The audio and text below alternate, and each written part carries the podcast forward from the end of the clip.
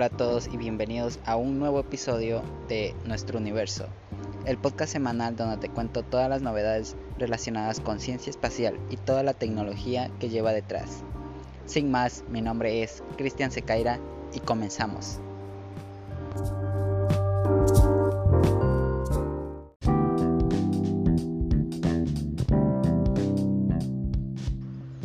Bueno, esta semana tenemos noticias importantes relacionadas con todo este mundillo y es que una de las primeras informaciones que tenemos para hoy es sobre SpaceX, ya que la compañía aeroespacial fundada por Elon Musk está cada vez más cerca de concretar sus sueños más ambiciosos. Y este martes pasado ha completado la instalación de 29 motores Raptor en el propulsor de su prototipo de Starship Super Heavy, un cohete de dos etapas que está siendo diseñado para la futura colonización de Marte y que este año realizará un lanzamiento de prueba orbital.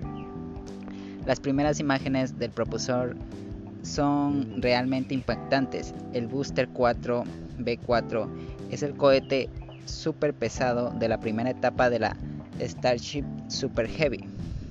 Tiene un empuje dos veces superior al del Saturno 5 que llevó a los astronautas por primera vez a la Luna.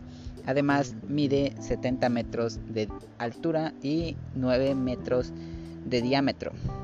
Con estas características está destinado a convertirse en el cohete más grande y potente del mundo.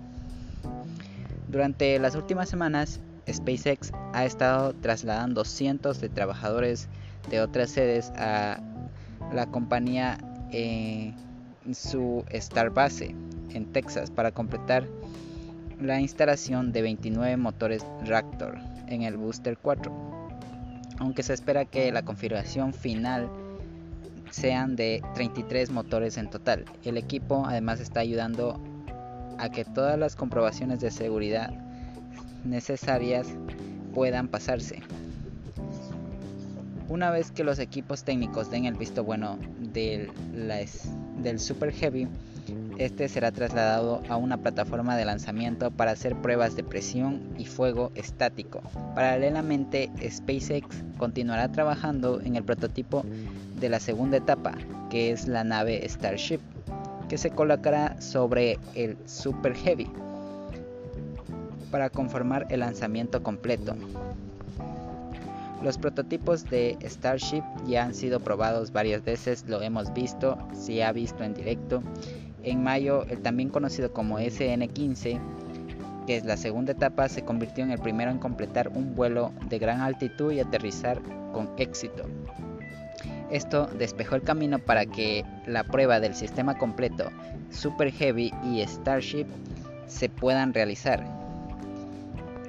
El nuevo, el nuevo Starship está denominado ahora SN-20, por lo que ya no tendremos un SN16. Si bien SpaceX parece estar moviendo bastante rápido, aún tiene una dificultad en el camino y es que pasar los organismos reguladores es la parte más complicada debido a que todavía tienen que pasar estas regulaciones para realizar este lanzamiento nuevo de prueba. Pero lo que sí es seguro es que la prueba con estas dos etapas se va a realizar antes de que finalice este año, pero no está planeado para este mes de agosto. Eso sí. Bueno, con esta noticia vamos a hablar varias notas que ha publicado la página oficial de la NASA para analizar todas estas informaciones que la ha hecho pública. Empezando con una de ellas. La noticia tiene que ver con que la NASA comienza los preparativos de lanzamiento para la primera misión a los asteroides troyanos. La primera nave espacial de la NASA para explorar los asteroides troyanos llegó el viernes 30 de julio al Centro Espacial Kennedy de la agencia en Florida. Ahora se encuentra en una sala limpia en la cercana Astrotech, lista para comenzar los preparativos finales de lanzamiento este octubre. La misión tiene un periodo de lanzamiento de 23 días a partir del 16 de octubre. Lucy, como se llama la nave espacial, se someterá a pruebas finales y repostaje antes de ser trasladado a su plataforma de lanzamiento en la estación de la Fuerza Espacial de Cabo Cañaveral. La misión Lucy es la primera misión espacial que explora una población diversa de cuerpos pequeños conocidos como asteroides troyanos de Júpiter. Estos pequeños cuerpos son remanentes de nuestro sistema solar primitivo, ahora atrapados en órbita estables asociados con el planeta gigante Júpiter, formando dos enjambres que conducen al frente y se arrastran detrás de Júpiter en su camino alrededor del Sol. Estas órbitas se encuentran alrededor de puntos estables de equilibrio gravitacional conocidos como puntos Lagrange.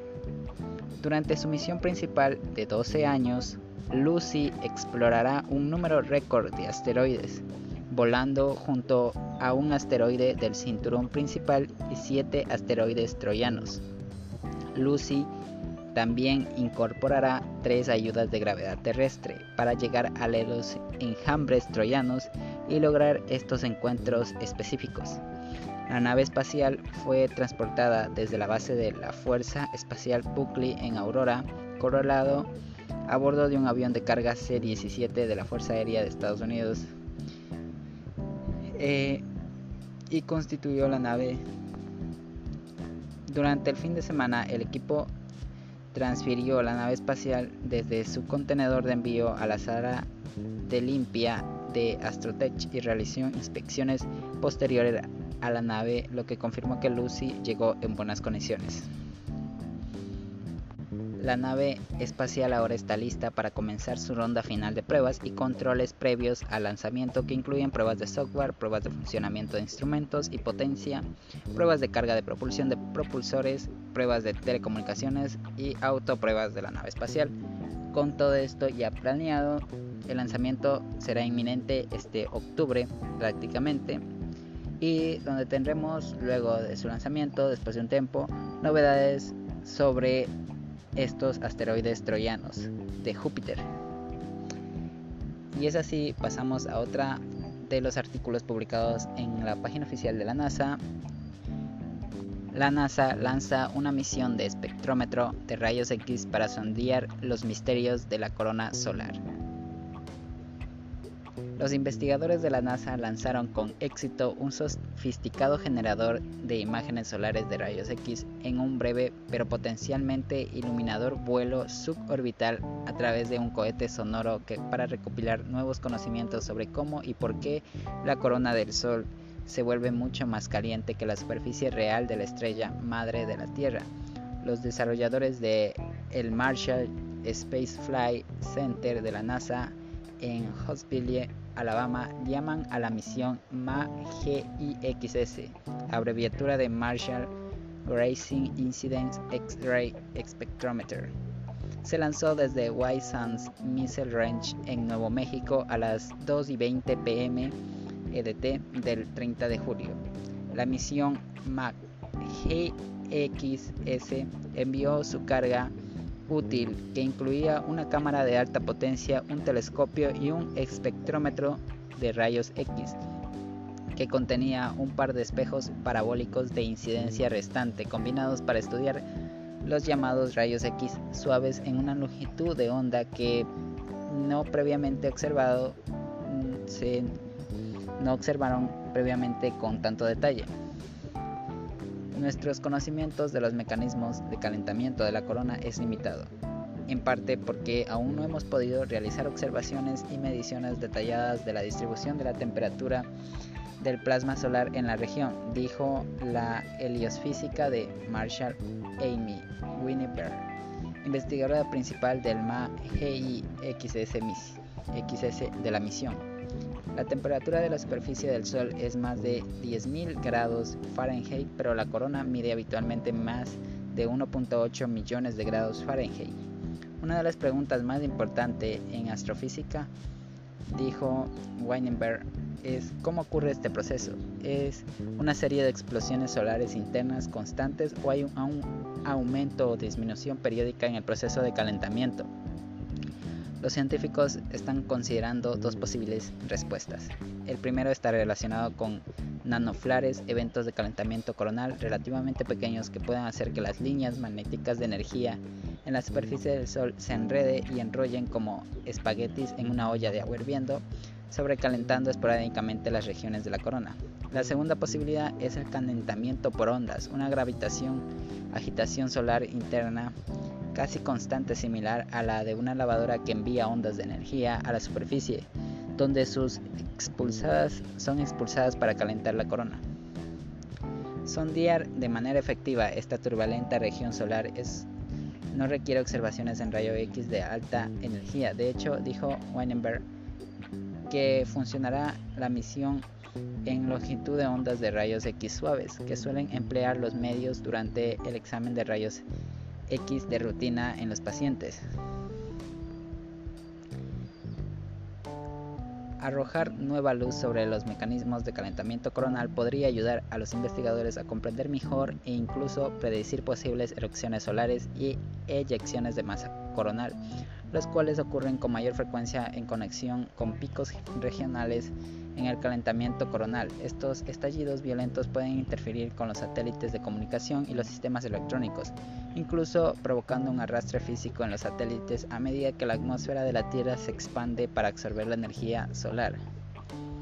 De hecho, la misión del cohete sonda MA-GIXS también sirve como banco de pruebas para instrumentos de futuras misiones de la NASA para estudiar las erupciones solares con mayor detalle posiblemente vinculando sus orígenes a la actividad coronal medible y ayudando a demostrar cómo el hardware de vuelo avanzado y los sistemas espaciales pueden endurecerse para resistir altas temperaturas. La NASA utiliza habitualmente cohetes sonoros para misiones científicas tan breves y enfocadas a menudo son pequeñas, más accesibles y más rápidas de diseñar que las misiones satelitales a gran escala.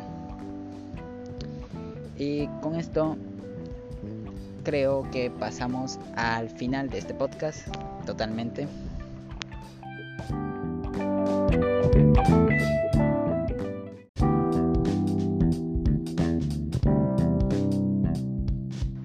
Con esto creo que finalizamos el episodio de hoy y aprovecho para decirte que he estado pensando en publicar el podcast cada 15 días o también tengo otra idea publicar el podcast cada vez que haya una noticia muy relevante o, tengamos un nivel mucho más alto. Y es que he visto que el podcast, bueno, la audiencia está bien, pero todavía hace falta más. Entonces, publicarlo cada 15 días es mi idea principal, o si no, publicarlo pues cada 4 semanas o cada mes, según el nivel de noticias que haya. Y entonces sin más, creo que se termina el episodio de hoy y nos vemos muy pronto cuando se publique un nuevo episodio. Adiós. Ah, por cierto, si deseas que el episodio se publique cada 15 o cada mes o dependiendo del tiempo en el que yo vea más o menos aceptable, pues puedes dejarme cualquier información en el correo que te voy a dejar añadido en la descripción de este episodio. También en este episodio puedes encontrar la descripción con todos los enlaces de estas informaciones y mucho más. Así que nada más, pequeño parón.